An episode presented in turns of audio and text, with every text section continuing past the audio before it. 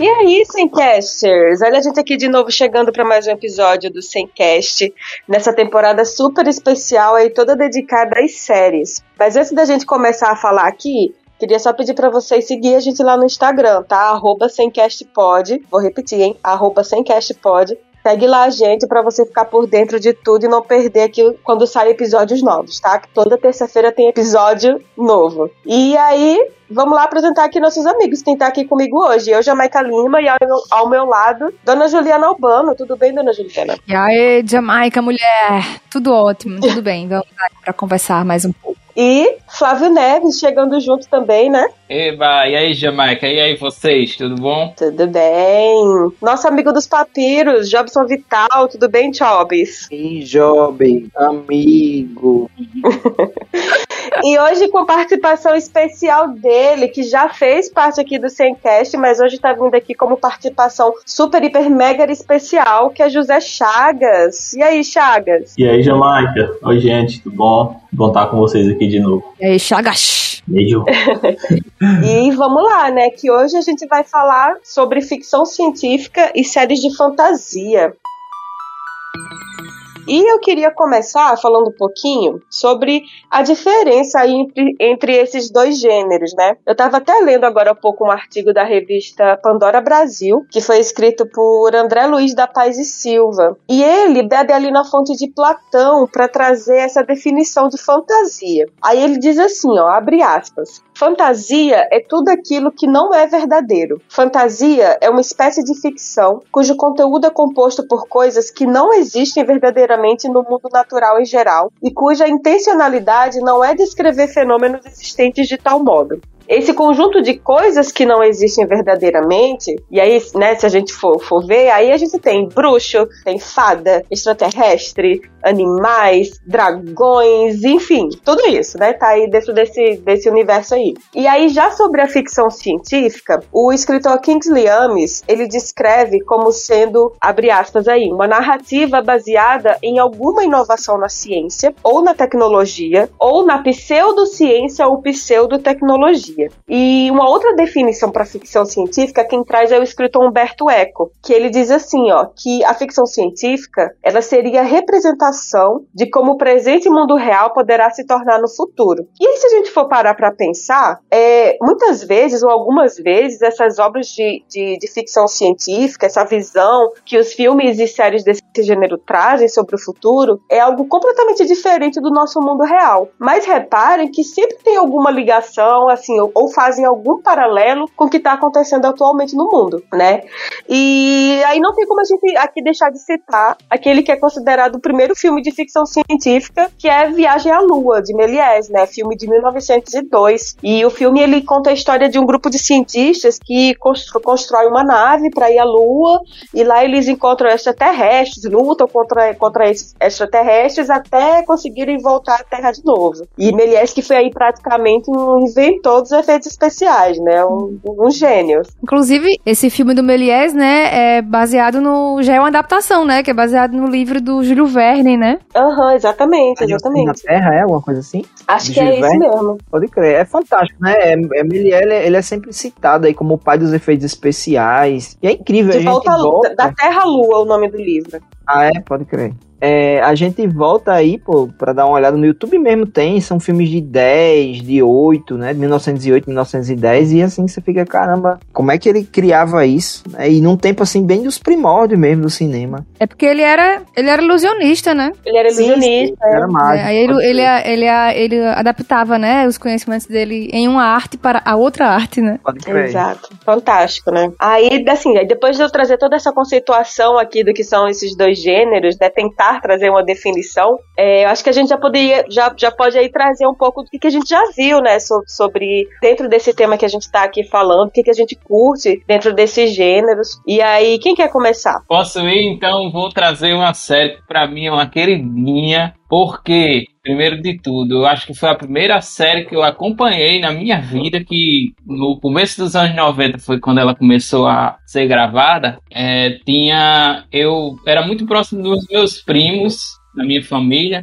Eu acho que foi a primeira série que a gente começou a assistir e acompanhar, eu pequenininho. 8, 10 anos de idade. E eu me lembro com muito, muita coisa boa dessa série que é Arquivo X. É. Olha, E é o seguinte, ela é uma série americana é, que começou no, como eu disse, no começo dos anos 90, teve nove temporadas regulares, foi até 2002, se eu não me engano. Depois teve mais duas é, que foram gravadas depois. E ela conta a história de dois agentes do FBI, que são o Fox Mulder, que é o David Duchovny, o ator, e a Dana Scully, que é a Gillian Anderson. A gente já falou dos dois aqui em episódios anteriores, né? São atores já consagrados aí do, do meio cinema séries e ela conta a história desses dois agentes do FBI que são designados para pegar casos não solucionados de fenômenos paranormais do FBI. E é muito engraçado porque enquanto um, o Fox muda, né? Ele acredita muito em, em, em paranormalidade, em extraterrestre, essa, essa coisa mais sobrenatural, a agente Scully ela é bem cética. E eles dois ficam nessa briga intensa entre ceticismo e sobrenatural, né? Enquanto um quer ir por um caminho sobrenatural, o outro procura evidência racional. Eles é, são protagonistas, né? Os dois foram protagonistas durante, acho que umas seis ou sete temporadas juntos. Aí depois o David Duchovny começou a participar na série esporadicamente. E Duchovny fazia Arquivo X? David Duchovny é o Fox Pool, eu conheci ele, inclusive assisti outras séries também que a gente já comentou sobre elas por causa dele. É um ator que eu conheci desde pequenininho e ele, no começo dos anos 90, essa série era aclamadíssima, fez bastante sucesso. Eu não vou me lembrar de cabeça agora, nem vou consultar. Se João quiser olhar nos papiros dele aí, eu vou. A gente confirma a informação, mas se eu não me engano, ela passava na TV Manchete. Era. Ou era na Manchete ou Era era na algo Record. assim, sim. Acho que já era Record. tá? Olha, Já Era Record, né? Era? Fazendo aí mexendo, não tem como fugir, né? Isso foi a maçã de Juliano. que fez. Eu, eu lembro que era em alguma TV que não era Globo SBT, pô, era alguma dessas outras Era TVs. Record, eu acho que era Record. Vamos Era Record, conferir. era. Mas, mas me diga uma coisa, Flávio. É, mas aparecia o ZT? É porque eu nunca assisti Arquivo X, né? Não aparecia, ela é, ficava é, no mistério. né? Exatamente. Ah, permanecia o mistério. É, o mistério é que dava esse tom aí. E era, ficava meio ambíguo quando ia resolver os casos. Tinha coisa que eles não conseguiam solucionar, tinha coisas que eles achavam uma coisa racional, né? Uhum. Então quer dizer que, que ficavam em aberto, as investigações dos casos abertos ficavam, continuavam em aberto. É porque tinha coisas que eles realmente não conseguiam. E tipo assim, tinham temporadas inteiras que eram um caso só, e tinham também os casos que, tipo assim, num episódio só era uma história com começo, meio e fim. E, enfim, era muito interessante. Nesse, no começo dos anos 90, eu acho que era a série de ficção mais assistida de, de- da época. Eu consegui. Assim, eu não assisti o resto. Eu acho que eu parei na sexta ou na sétima temporada e não consegui assistir. o- Não me atentei para assistir o resto porque eu fiquei com medo de estragar muitas das minhas memórias de infância. Ah. Ah, ah, não, eu pensei, que você estava com medo da série, do, Do né? ZT. Eu pensei Ei, que era mas- isso. Uma coisa curiosa, porque nessa época aí, né, anos 90 e tal, falava-se muito em ET, né? Surgia, tinha, um- É, parece os que tinha um- assim. tinha, né, uma vibe mais mítica em relação aos ET do que hoje em dia, né? Não, não se fala muito de ET hoje em dia. Chupacabra. Exato, ET de Varginha, É, chupacabra, era um negócio assim. Eu acho que era um, um ambiente bem, assim, fértil, né, pra uma série como, como essa, né, naquela época ali. é propício, né, pra uma série dessa, né? Mas você sabe, eu sempre, eu sempre, acho que eu nunca assisti Arquivo X, assim, pegar um episódio todo pra ver. Mas sempre que eu tava passando a TV ali, tava passando alguma coisa de Arquivo X, eu achava interessante, justamente porque eu sempre gostei de ver coisas sobre ET, essas coisas de mistério, assim, meu Deus, que, que assim, mas eu, mas engraçado, eu nunca parei de fato pra assistir. Mas assim, agora eu tô vendo aqui, tô pesquisando. Tu acredita em ET, João? Vocês Claro. acreditam em, em ET? Do jeito Ah, que gente, o povo assim, eu, acho, eu acho que é muito. É muito. Não, é- o, o universo é enorme, né? Eu acho a mesma coisa que já. Assim, eu acho que é muito pequeno a gente pensar que só existe a gente, né? Mas pelo menos pra mim, né? Eu tenho, assim, Tenho quase. Eu, eu, só, eu, só, eu só não digo que eu tenho certeza porque eu nunca vi. Mas eu acredito fortemente que existe sim outros planetas, outros seres. E não assim, esse ET né, que mostra essa coisa verde de olhar É regalado. né? É, acho que tem coisas aí que a gente nem imagina que, que é, que são. enfim. Eu acredito. Pode ser que os ETs estejam entre a gente, não é mesmo, Bibi? Não é mesmo? Juliana. Jobs também, tem Jobs. Thanks. Eh, tá falando em arquivo aqui, queima de arquivo, viu? Cuidado. Eu tava, eu tava, eu tava vendo aqui, dá pra assistir no, na plataforma de streaming Star Mais. Acho que eu vou até pegar pra assistir. Agora que Eita. Flávio falou, E, deu, e passou na. Record, viu? Ponto para a Ju. Foi aí. na Record, né? Pra Na Record, né? Pronto, na Record, muito bem. Caixinha, caixinha, tocando moeda. Mas alguns é. É, mas Pois é, gente. E, e só pra concluir, é, tiveram dois filmes, né, derivados da série, que, na minha humilde opinião, não são muito bons. Os filmes eu vi, eu tive coragem de ver. Deixei um pouquinho do medo de lado de estragar a história, tive coragem de ver os filmes, eu consegui ver os dois, são ok. Bem abaixo da, do, que, do que foi a série no começo, né? Na, na- no áudio dela. E também quiseram fazer é, uma temporada depois. Eu acho que foi em 2015 ou 2014, eu não me lembro, que fizeram a décima e a décima primeira temporadas. Voltaram, é, David Duchovny voltou, Gillian também, que foi de 24 de janeiro e 22 de fevereiro de 2016, e a décima primeira foi de 3 de janeiro de, 12, de 2018 a 21 de março de 2018. E elas não também não tiveram o mesmo sucesso porque não foi é, não conseguiu manter o nível, né? Aí muita gente reclamou que a história já estava batida, que não tinha, como vocês mesmos disseram aí me ajudando, não tinha mais o mesmo punch, a mesma demanda de, de, de uma história de alienígenas e tal. Foi perdendo um pouquinho o foco disso aí, né? A, a moda entre aspas foi passando e não teve mais o mesmo sucesso, mas recomendadíssimo. As, as, até as sete primeiras temporadas é muito bom. legal. Massa. Sim. massa. Quero ver. Legal. Agora eu fiquei com vontade de ver. Ju, a Record não tem nenhum plano, não, né? De voltar a passar. Sabe dizer aí como É, ser? até. Não, a- o meu informante Alô, interno. Bispo? meu informante interno no, no falou nada sobre Arquivo X retornar pra grade de programação, ainda não. Quando tiver uma informação da série do Disque Bispo, aí tu traz isso aí. Bispo. Diz que bispo foi bom. e tu, Chagas, tu assistia Chagas Arquivo X? Não, não, não cheguei a assistir não, viu? Mas tu gosta desse tipo de conteúdo, assim? Eu gosto, eu gosto de coisa de ET. Eu acho de extraterrestre assim. Acho, acho top. Eu tava até vendo o dia desses um documentário na Netflix sobre essa, essa questão dos ETs. Agora eu não vou lembrar o nome do negócio, mas assim, é algo bem histórico, bem, bem embasado, assim, sabe? Sobre essas evidências, sobre pesquisas que foram feitas, não sei o quê. Vou, a- até o final do episódio eu cato aqui o nome pra trazer pra vocês. Top Secret, OVNIs. Isso! Top Secrets OVNIs. Tem um bem famoso, do, do- acho que é do History também, tem um bocado de temporada, né? O Alienígenas do Passado, né? Alienígenas do passado, É. doido. Tem um que eu adorava que chama Caçadores de OVNIs, eu acho.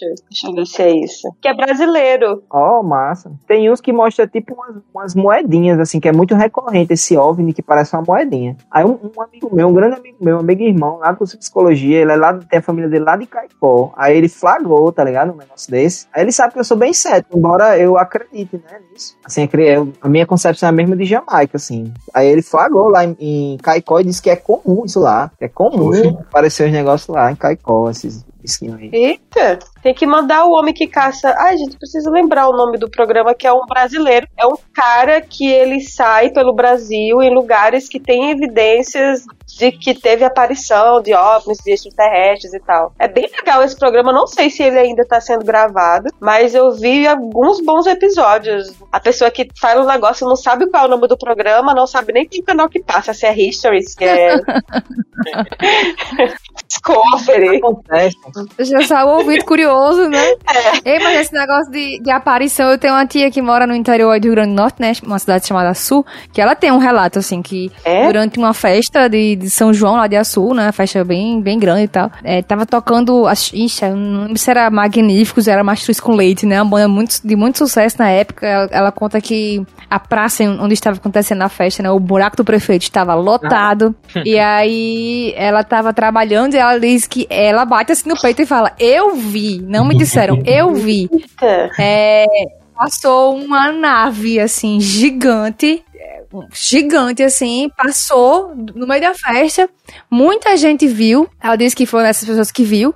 E teve uma galera que seguiu a nave, assim, sabe? Que foi correndo atrás e. Mas foi negócio chegou- perto, assim? Assim, de ver o negócio perto, assim? Vixe, eu sei. Ah, eu não perguntei, a- eu não perguntei a ela quão perto era, entendeu? Mas disse que viu a nave, assim, passando assim, no- né, no, no, no céu, assim. E a galera seguiu até quando chegou os relatos, né, dessa galera. Foi que conseguiram acompanhar até mais ou menos a altura do rio, né, do, da, da cidade, que cruza a cidade. E aí a nave sumiu. O relato dessa galera é de que sumiu. Puf. E eu sei como é o nome dessa conseguiram ver, eles conseguiram ver a nave até esse lugar e sumiu. E não é isso porque minha tia não bebe e ela estava trabalhando nesse dia da festa. Estava trabalhando nesse dia da festa, então não foi cachaça. A, a nave não soltava nenhuma fumacinha assim por perto, não. Não tinha nenhuma fumaça. Minha tia não fuma. Um dos outros, da- das outras naves. Por perto, não, não teve. Não. Não, Não. aí não sei. Mas tem- ela tem, ela conta essa história aí. Mas aqui no Ceará, né, em Quixadá, acho que é Quixadá, né, é, lá eles se orgulham, um- eu vi isso num, num- como é que chama? Um carcar, car, um, Cará. um cardápio, também um cardápio, um livreto, livreto, um livreto que tem num hotel, naquele dia lá que a gente foi pra lá, foi eu, acho que o Chagas também foi, Sim. Aí no livreto lá, tinha dizendo lá vários fatos interessantes da cidade, inclusive que era a capital nacional do OVNI e que se orgulha por ter uma, uma da aparição de OVNI, né? Um negócio assim. E que se É, orgulha sim, de ter, é, além de ser também do, do- dos litólitos, né? É, Monólitos. monólitos, aliás, valeu, Ju. É, eles se orgulham de ter a única pessoa no Brasil ou no mundo, que está no universo, a ter se aposentado por ter visto um OVNI. Aí eles relatam lá o fato. Sério, doido? É isso? Imagina, imagina o, o- registro lá no, no, I- no INSS. INSS, é, avistação de OVNIs. Se aposentou porque viu um óbvio, né? Que doideira da fé. Ninguém provou pra negócio, minha né, não. vida, viu? Foi, foi. Quixadá. Quixadá. Pois tá aí. Mas é, tem até filme, né, sobre isso em Quixadá. É. Ah, é? cearense, né? Sobre. Aham, tem filme Não sabia que cearense sobre Quixadá isso. era conhecido por isso, não, gente. Tô chocada. É famoso, Pois é. é. famoso. É famoso, sim. Que massa.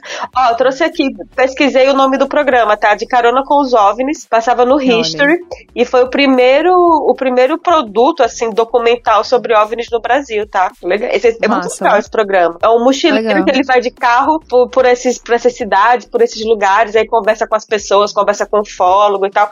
Agora, eu não, não achei aqui se tem disponível em algum lugar ainda pra assistir. Eu sei que passava no History e eu assisti até um tempo atrás. É bem legal. Eu, eu acho essas coisas interessantes, assim. O Chaga citou aí, né, aquele Alienígenas do passado. E aí eu estava passando, eh, zapeando a TV, e aí parei no History e tava passando esse programa. E aí eu fiquei assistindo e tal. Porque eles buscam, né, eh, fatos históricos, eles, eles fazem pesquisa mesmo de campo e tal, escavação e não sei o que. E aí eles vão eh, cruzando as teorias deles e não sei o que. E a explicação final pra eles é os alienígenas do passado, que já vieram aqui, já viveram aqui, e- enfim, e, e deixaram aí alguns é, algumas pistas de que tiveram por aqui. É, Nessa vibe, assim, eu fico meio assim, porque. Mas, mas que interessante é, eu, acho super interessante. Muito, e assim, você vê a quantidade de, de, de coisas, de, de construções, de, de, entre aspas, Ah. tecnologias e, e formas de se fazer coisas que existiam no passado que até hoje não se explica. Tá Sim, é verdade. Doido. Eu, hein? Eu, eu- é. é. por isso que eu falo, gente. Você não tá sozinho, não. É, E aí, seguindo aqui na nossa lista, né? Quem mais? Eu, eu, eu, acho, eu acho que Flávio podia falar sobre Lost, hein? Flávio, um amante aí. Lost também foi um marco, né? Nesse, de, dentro desse gênero. Será que foi gravada lá em Quixadá, hein? Aí? Será, rapaz? Não, porque Quixadá não tem praia. Ah, pode crer. Tem uma subgrande e uma barragem, é mesmo. É cenografia, cenografia. Foi gravado na barragem. Fizeram cidade cenográfica. É, cenografia. Pois é, gente, ó, Lost ela já não é mais temática alienígena. Porém, ela foi um fenômeno. Lost foi um fenômeno. Foi mesmo. Não tinha uma pessoa nesse, nesse, nesse mundo de Deus que não tivesse ouvido falar de Lost na época, né? Exatamente, Jamaica. Era o que eu ia dizer. Acho que Lost é conhecida, né, por todos. Acho que não tem ninguém, como tu disse, que gosta de série de cinema, de, desse tipo de entretenimento que não conheça, pelo menos de ouvir falar Lost, né? Falar de Lost. Exato. Então, Lost foi uma série também norte-americana de ficção científica que ela começa contando a história de um acidente aéreo e um avião que viajava de Sydney na Austrália para Los Angeles nos Estados Unidos, ele cai em algum lugar que não se sabe onde, né? Ele cai misteriosamente, a maioria da, das pessoas sobrevive, né? Pelo menos o grupo que é da, da principal da história e a série conta a história desses que são 48 sobreviventes né, desse desastre. Se eu não me engano também, falando aqui de cabeça, eu acho que foi a série mais cara do tempo dela. Acho que ela começou em 2005, então acho que foi o primeiro episódio que custou mais dinheiro para ser feito. Uhum. Até então ela bateu esse recorde e ela foi bem aclamada, né? Ela foi um fenômeno mesmo. Ela produziu jogo de videogame, que eu me lembro, produziu quadrinho. Foi um fenômeno, assim, né? Um fenômeno de audiência e de, de popularidade enorme. Enorme mesmo. E foi, é, para uma, curiosidade minha, eu comecei a, a eu soube de Lost, né? Pela Rede Globo. A primeira temporada de Lost eu assisti na Rede Globo, que era, passava, sei lá, meia, é, 11 e pouco, meia-noite, que era depois de um programa que eu não vou me lembrar qual é agora, mas enfim, eu ficava acordadão pra assistir Lost. E como eu achei a primeira temporada na Globo e demorou muito a sair a segunda, aí foi quando eu fui atrás daqueles meus alternativos de assistir série no computador, era recém-internet, né? Internet banda larga tava 2005, pelo menos pra mim aqui em Natal, pra tu, acho que também, né, Job? A gente morou mesmo. Sim, sim. Era 2000 quanto mesmo? 2005. Por aí, eu lembro. 2007 tava bombando. Pois é, eu acho que 2005 foi quando se popularizou, pelo menos aqui em Natal, né? Na, na parte da gente mora, internet em banda larga, foi quando a gente começou a conseguir achar coisa para assistir. Aí eu me lembro que eu fiquei agoniado, eu achei maravilhosa a primeira temporada, né? Só que assisti dublado, aquela coisa toda na Globo, esperando. Aí eu fui atrás de baixar segunda temporada que já tinha saído nos Estados Unidos e a Globo ainda não tinha direito, ou ainda não tinha, não tava na grade de passar na programação, né? E foi uma série que, enfim, me, ela me fez voltar a assistir, acompanhar uma série com aquele amor que eu tive quando eu comecei a ver Arquivo X, porque eu achei um fenômeno, né? Fenomenal, ficção, a fotografia da série é maravilhosa, a paisagem é linda. Não sei onde foi gravada ela, não sei que praia foi, mas deve ser uma daquelas praias do. ou uma ilha daquelas do Pacífico, bem bonitonas, né? Que ah, hoje em dia se vai para fazer turismo. Só que o grande problema de Lost, que eu acho, é que ela se perdeu na história. Começou como uma história de ficção,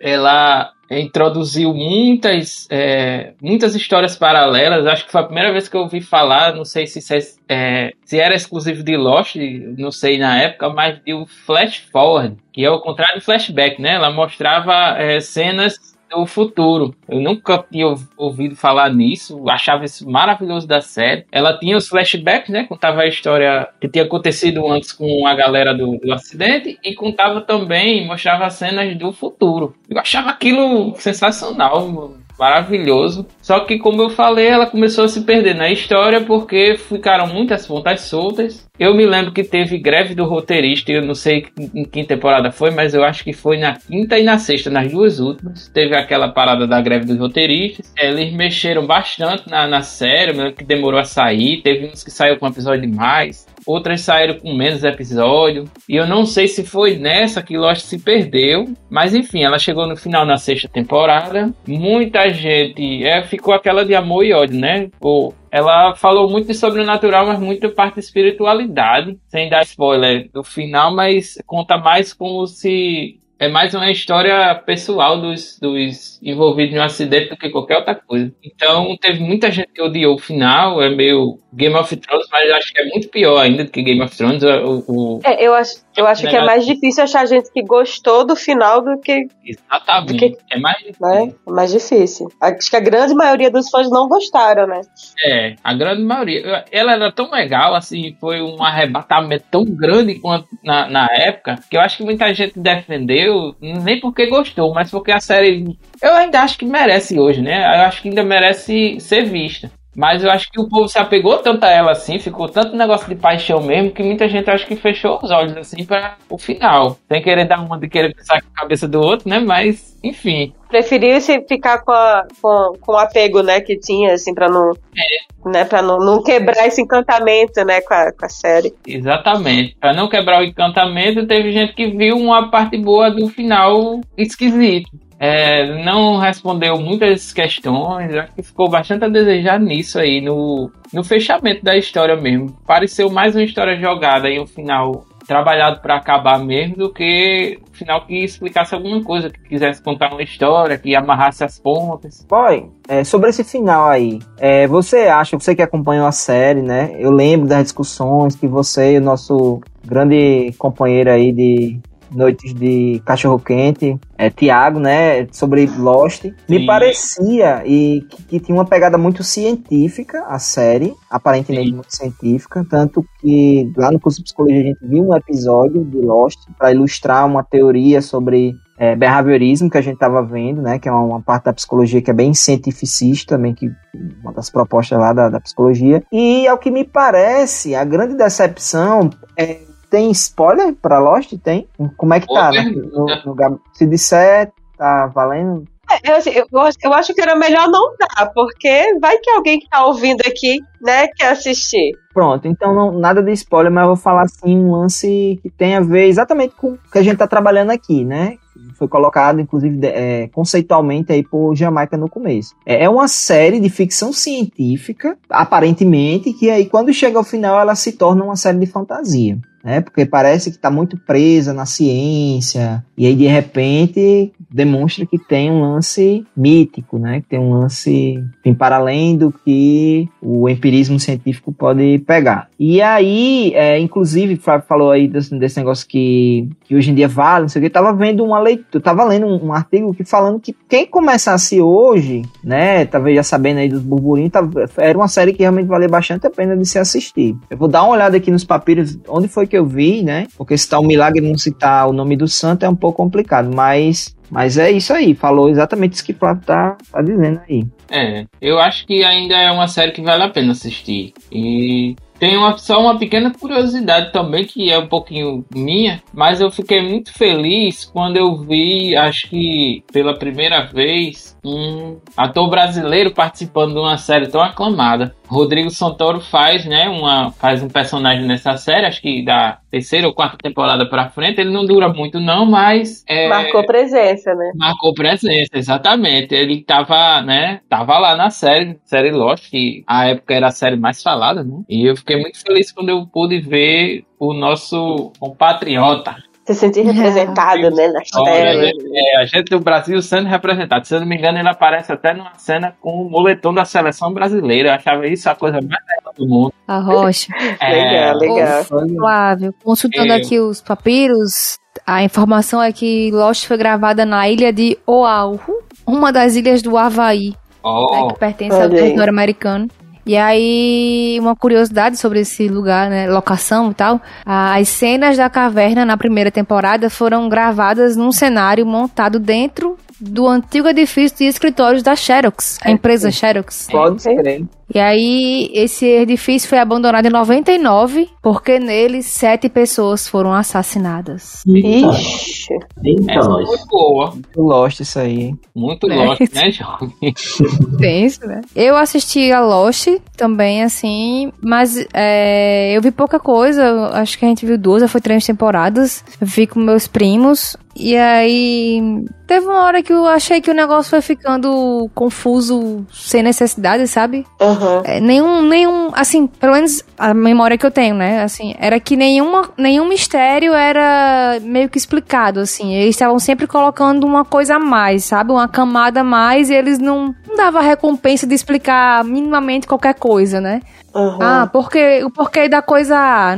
Não, a coisa A continua um mistério. Pega agora a coisa B e junta, entendeu? Era a impressão que eu tinha, era que era sempre assim, vá juntando aí as coisas. E a gente ficava sem a mínima recompensa que fosse pra tentar entender o que tava rolando. E aí a gente meio que perdeu o interesse, assim. Aí no É. final fica o alfabeto todo, né, Ju, de, de mistério. E... É, aí eu já não fiquei mais pra ver, né? O alfabeto todo de mistério e mais acrescentaram outras letras de outro alfabeto aí pra. Que- O nome da Ah, série. o nome da série era um aviso, gente. É, É, é uma- É verdade. Faz sentido. Eles se perderam mesmo, de verdade. Eu lembro que eu assistia com um amigo meu, que, né, é amigo de Job também, Tiago, e a gente sempre comentava toda a vida, essa mesma coisa que o Ju disse. Poxa, tem esse mistério aqui, aí já surgiu esse outro, e a gente ficava, poxa, esses caras são muito inteligentes, cara, porque como é que eles vão amarrar, no final de tudo, essas, esse, esse mistério junto com esse, com esse, tudo tem que bater de uma maneira lógica e tal. E a gente ficava pensando, porra, esse cara deve ser um gênio. Porque no final ele vai amarrar isso, né? Pobres de nós que acreditávamos que esse, esse final ia ser explicado, que eles tinham algum plano de amarrar essa história. Então, eu acho que minha primeira decepção enorme, assim, com uma série, por conta desse final, justamente pelo que o Ju falou. Ficou tudo a explicar. É. Pois então, se todo mundo Lost. Todo mundo mundo Lost. E aí, então, vamos, vamos seguir, né? Quem mais? Quem tem mais séries que acham que vale a pena comentar aqui? Tem uma série que poderia até ser um spoiler de, de Lost, mas não é, tá, gente? The Walking Dead. Não é? Não é porque. Pelo menos o nome, né? Não é, não é, tá? Não pode dar spoiler, não tô dando spoiler. Então, The Walking Dead é uma série de televisão. Muita gente diz assim, não, Walking Dead virou uma novela. Mas a própria série, ela já se descreve, algumas paradas já descrevem que ela é pós-apocalíptica e dramática, né? Ou seja, se é pós-apocalíptica, é, ci- é ficção científica, né? Já como Jamaica falou sobre a questão dos conceitos lá, da- do futuro né? mediado pela ciência, enfim. E é, ela é baseada nos quadrinhos, ficou bem famoso esses quadrinhos e tal, e ela é dirigida por Frank Darabont, acho que é esse o nome. E o, no- o nome dos quadrinhos é o mesmo, né? The Walking Dead também, Robert Kirkman, é, Tony Moore e Charlie Andrews, que são os criadores desses quadrinhos aí, que bombou bastante. Eu lembro, tem uma galera que assistia The Walking Dead e assistia também, assistia não, quadrinho não se assiste, se lê. Lia os quadrinhos pra ficar comparando, né? Que é uma coisa bem comum, né? Quando, por exemplo, é, é, Game of Thrones, que tem os livros, a galera fica olhando e dizendo, ah, mas no livro é assim, não... enfim. É, e aí a liberdade da pessoa que tá criando de um. tá pegando, mas tá criando outra parada, né? Tanto que tem alguns personagens de, de Walking Dead que existem no, no, na série e não existem nos quadrinhos, né? Como é o caso de um personagem super famoso que todo mundo acha que é imortal, que é Daryl. Acho que é assim que é o nome dele. mas Uhum. assiste, né? Daryl, é. Daryl. E ele não existe nos quadrinhos e existe lá na parada. E Faye faz muito sucesso, né, nas telas. Ele é um dos queridinhos, né? Pois é, porque ele tem um, uma pegada assim bem silenciosa, bem calada, né? Assim, bem na dele. Então você projeta ali sentimentos, pensamentos do cara. E também ele é bem legal, ele é bem bonzinho, né? Digamos assim. Na verdade, ele é o Cid, É, ele, né? ele, ele, ele, ele veste uma carapuça, né? É, É. De, homem, de bad boy, mas na verdade. Cara humano que salva os outros, né? É bem isso mesmo. E era o irmão dele, né? Isso. Sim. E, inclusive há uma teoria, né? Há uma Vocês lembram- teoria? dessa teoria aí, da teoria? Não, não sei que o irmão, teoria, não. envolvendo o irmão dele, que vocês lembram no, no começo. Todo mundo aqui assistiu The Walking Dead? Sim. Eu assisti até um determinado Sim. ponto, depois eu abandonei. Pronto. Então, se você assistiu até um determinado ponto, tu acompanha, Ju? Não, não acompanho, mas pode falar. Pronto. Se você assistiu até um determinado ponto, Jamaica, você vai ter visto isso. Que é o quê? Que é quando o irmão de Daryl, como é mesmo o nome dele, é frágil. Mer- Merle, eu não sei como é que pronuncia Merle. isso. Que eu não tenho a língua não é desse aquele jeito. lá de Excalibur, né? Não é aquele de, do Rei Arthur, é um outro Merlin. Quando ele, lá no começo da série, vai pegar, procurar uma, umas coisas num carro, encontra umas drogas muito alucinógenas. Que cor é esta droga? Azul. Exatamente. É azul? É azulzinha. né? Que faz uma ligação. Breaking Bad. Exatamente, com Breaking Bad. É. E também tem uma outra questão, uma outra, um outro ponto que também é feita essa ligação com Breaking Bad, que é no carro que o Japa foge. Eu esqueci o nome do Japa agora. Como é o nome do Japa? Me ajuda aí, gente. Isso Quem lembra? Mas o carro é o El Camino? É o El Canino lá, o carro que o. Jesse. Exatamente comprou. É o Glenn. Há uma É? É, Nossa, eu já vi essa exatamente. É teoria. mesmo. É a teoria, é a teoria de que se passa em Albuquerque, né? A Exatamente. história. Se passa naquele mesmo universo, né? Digamos Naquele universo. É, que sim. acomete várias outras cidades também. Particularmente, eu gostei muito da série. A ideia é muito massa, né? Logo no início, acho que vocês compartilham, vocês que assistiram mais ou menos o mesmo pensamento que eu. Que as primeiras, as primeiras temporadas são muito boas. Né? Realmente traz algo novo, algo que a gente viu nos filmes ali ou ali, aqui ou ali, né? Madrugada dos Mortos, É. mas aí traz de uma maneira continuada, com personagens, nos aproxima de uma, de uma realidade, entre aspas, né, que não é real, de um apocalipse zumbi. A história se passa quando é, Ri- Rick Reynolds, acho que é esse o nome do cara, é, que é o xerife da cidade lá, ele toma um tiro e aí ele passa uns dias. É, Rick Grimes, o nome do cara. O nome da cidade, não, não sei qual é o nome da cidade, mas é do estado de Geórgia. Aí ele toma esse tiro, fica hospitalizado e em coma. E quando ele acorda desse coma, gente do céu, o que foi que aconteceu?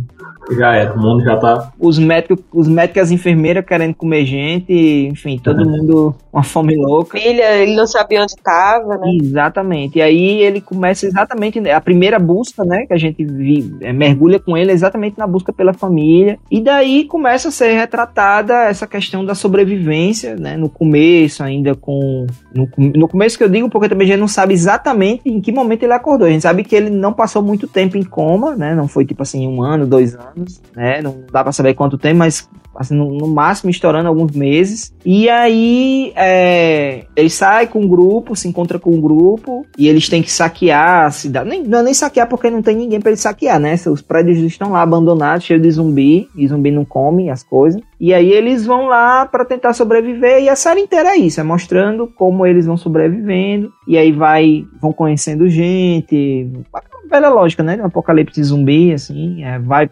conhecendo gente, perdendo gente, eles vão se encontrando com pessoas, com grupos de pessoas. E aí tem um momento realmente da série que eu, eu acho, e como eu acho compartilho a mesma visão que vocês, vira meio, vira meio novela. Tem atualmente até a décima temporada, já anunciaram a décima primeira, que será, segundo os criadores, a última. Já tá tendo jogos, não? Já tá tendo? Tá é tipo verdade, naquele. estreou dia 5 de outubro de 2019, você tem toda a razão, Chagas. É, É verdade. tá naquele atozinho que eles fazem, tipo de final de ano. Pode Eles crer. lançaram oito episódios, oito episódios, aí acho que agora em janeiro aí eles vão lançar né, os outros oito.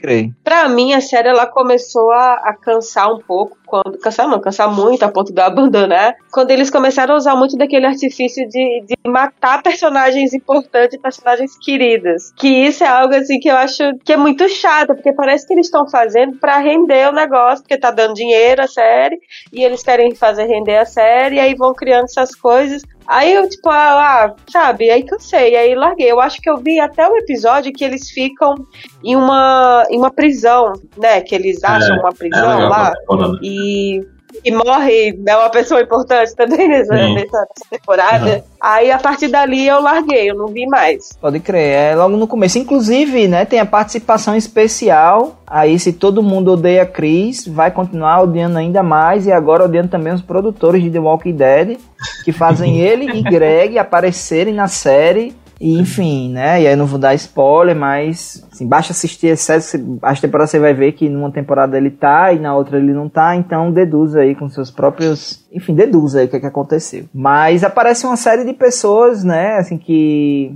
participaram de filmes, é, e aí, enfim, tem a última que apareceu, que eu, eu acho inclusive que deu uma, uma retomada né? No, deu uma, uma um novo fôlego. Eu acho que, inclusive, são as vilanias que têm dado esse fôlego, né? Lá com o menino do bastão, que eu esqueci o nome dele. É no, no, Lonan, como é que é o nome dele? Me ajuda aí, gente. Liga. Niga. Niga. Niga, né? O bastão dele. E depois apareceu Alpha, que é um povo aí que tem um, uma estratégia de sobrevivência muito. É, sussurrador já. Isso. Dos, sussurra- dos sussurradores, né? Que são um povo altamente cruel, assim, desumano. E é feito por Samantha Morton, que é uma atriz bem famosa aí, que fez uns filmes como. é, ganhou Oscar, uma atriz britânica aí, bem famosa. É, recebeu indicações, na verdade, não ganhou. Eu tô dando fake news aqui, gente, desculpa. É, filmes como Sweet in London e In America. E renderam a ela duas indicações ao Oscar, e aí está ela fazendo The Walking Dead,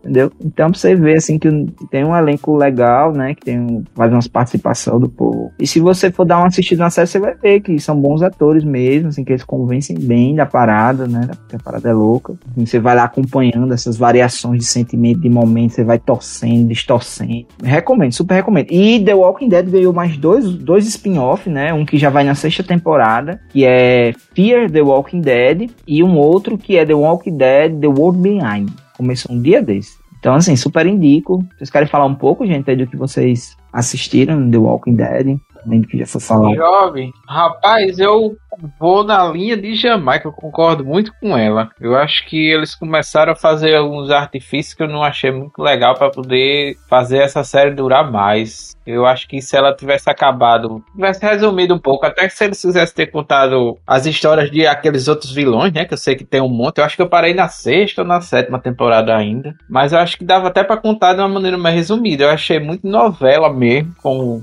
tu bem falou aí. Eu acho que tem partes muito arrastadas e tem muita coisa, muito episódio não é Desnecessário. necessário, exatamente. Muito episódio que é pra encher meio a linguiça. Tem. Aí isso me fez desanimar bastante. Ah, nem o fato de, de. Porque eu vi uma- algumas coisas na internet que diziam que a quantidade de zumbis que eles matam por episódio já era pra ter acabado a população dos Estados Unidos. Aí, Tem esse grande detalhe, né?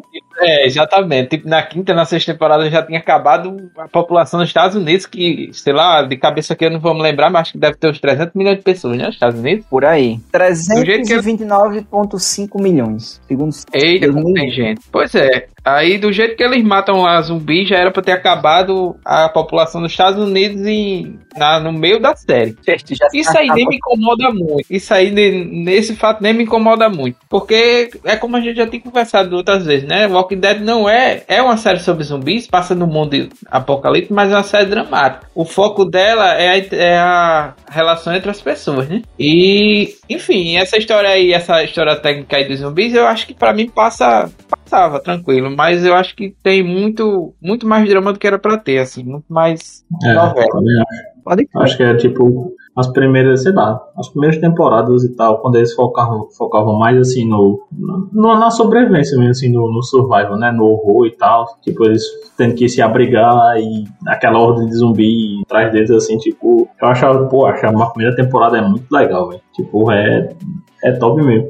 Mas aí quando, sei lá, eles começam a focar mais assim nessas nas relações assim humanas e aparecem tipo meio que o pessoal rival assim, né, os vilões. Aí, sei lá, acho que fica meio de lado assim. Claro que tem a questão da sobrevivência em todo momento, né? Porque geralmente é um tentando matar o outro. Mas eu gostava mais tipo, quando era mais focado assim na, na relação entre as zumbi e humano assim, tá ligado? Quando era mais essa, esse negócio assim do, do horror mesmo e da, da sobrevivência. Aí quando, sei lá, introduz esse, esse personagens, tipo, os que vão aparecendo e tal. Eu, não- eu não sei, eu não, eu não gostei. Como o Flávio disse, tem muito episódio que, cara, é muito. É, é pra encher linguiça, assim. Realmente, tem episódio que eu, eu boto assim pra assistir, botava e, sei lá, começava a assistir, aí, sei lá, ia fazer outra coisa e tal. É só assim, contando um- um- uma história, sei lá, aleatória, uma história à parte, assim, do, do que tá acontecendo no, no, no momento assim, principal, sabe? É, só pra perder tempo, assim. É só, tipo, não agrega em nada na, na história principal, no, no, decorrer assim da, da trama e pô, você perde tempo. 40 e tantos minutos o episódio sendo. 40 e poucos minutos, as temporadas não são tão curtas. Acho que é de 16 episódios. Aí, bicho, você tipo cansa e quebra, sei lá, quebra o ritmo, assim, da, às vezes da, do que tá acontecendo. Sei lá, tá, tem um acontecimento importante, aí sei lá, outro episódio, é tipo um personagem tipo, fazendo alguma coisa assim em outro lugar, sabe? Aí você fica, pô, meu irmão, enfim.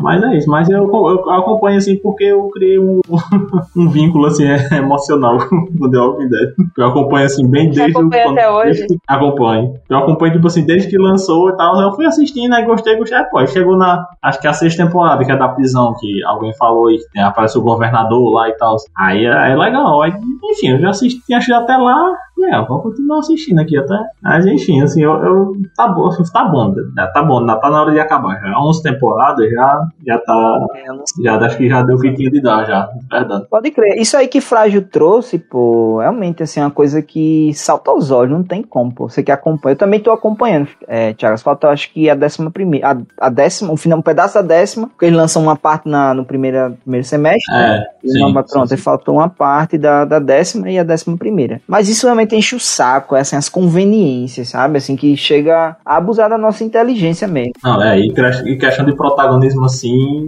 tem demais, viu, velho? Pois O é. cara que é imortal assim, tá ligado? E assim, esses zumbis não são mais ameaça pra ninguém, pô. E outra, eles, apa- e eles aparecem do nada, pô, absolutamente do nada, uma floresta. Tá lá Sim, andando, isso aqui não, uma horda de zumbi gigantesca. pô. Tem condição, É. não tem, assim, é do nada mesmo. O que, é que esse zumbi tava fazendo na floresta?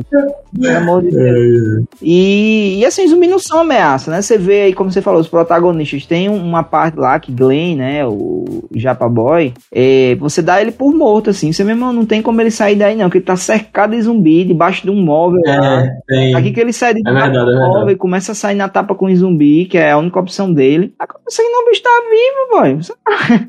Mas eu, eu acho que foi, eu não sei se eles quiseram fazer tipo uma, uma referência, assim, alguma coisa da cena da, da primeira temporada lá que o Rick também fica debaixo do. Tipo de um tanque de guerra, né? Lá, tipo, é, é o último episódio da primeira temporada. E tipo, você, pô, o Rick vai se lascar aí. Aí o Glenn aparece, né? E, e salva ele. Assim, eu não sei se eles quiseram remeter a mesma situação, assim. Dessa Rick não. Dessa tu vai ter que se sa- safar sozinho, porque Rick É, só que aí, tipo, ele, ele se salva, né? pode crer. Pode crer. Aqui seguindo, então. Vamos que vamos. Ju, você tem, tem alguma pra indicar, pra trazer pra gente? Bem, eu tava caladinha aqui porque eu realmente não assisti The Walking Dead, nem, nem conhecia quase nada. Mas aí, eu aqui no meu cantinho, né? Lembrei de Umbrella Academy, né? Que é uma série, uma série que, eu, que ela é... Até quando você pesquisa no Netflix, ela, ela é dita lá como gênero é, ficção científica e fantasia, né? Então, tá, ela tá aqui bem nos dois, nos dois, nos dois temas, né? Que a gente aqui preparou hoje pra esse episódio. E aí é uma série que foi lançada em 2019 é, na Netflix, né? Ela foi criada pra Netflix pelo Steve Blackman, que ele é o showrunner, né? E é baseada num quadrinho, né?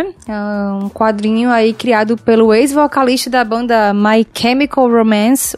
Ger Gerard Way. E ela, essa- esse quadrinho foi ilustrado pelo brasileiro Gabriel Bá. E a Umbrella Academy, ela é sobre sete irmãos, né? Que são heróis. Que na verdade um cara aí milionáriozão, o Hargreaves, né? Ele meio que pegou essas crianças, né? Porque Assim, em 89, né, 43 crianças nasceram inexplicavelmente aí de mulheres aleatórias e sem ligação entre si. E essas mulheres no dia anterior não tinham nenhum sinal de gravidez, né? E no dia seguinte essas crianças surgiram assim, e aí esse bilionário aí adotou sete crianças e criou a Umbrella Academy, né? E aí ele treinou e essas crianças nasceram todas com algum dom, né? Algum poder, assim. Aí ele pegou essas, essas sete, treinou pra serem heróis, né? Pra salvar o mundo. E elas atuaram, né? Enquanto criança, como super-heróis e super-heroínas. Até que na adolescência eles se... é, o grupo vai se, se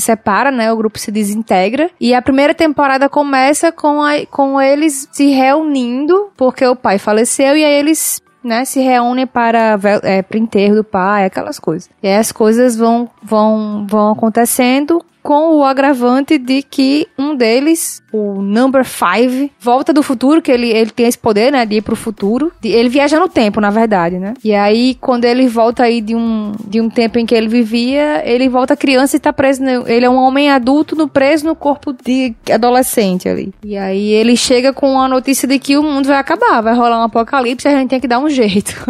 Eita, e aí, enfim, eita, Bill. a primeira temporada segue. É, é muito legal Umbrella Academy. Tem uma Ela temporada é- só? Tem duas temporadas, a terceira tá pra sair em 2022. E, enfim, é, é, é muito massa Umbrella Academy. Se vocês não assistiram, eu recomendo muito, sim, porque tem esse, esse clima, assim, de super-herói e tal. Mas tem muita questão da, da família, a questão dos problemas pessoais deles, né? Os, o que causou neles, né, futuramente, eles terem sido heróis quando eram crianças, né? Que viviam em exposição, viviam perigos.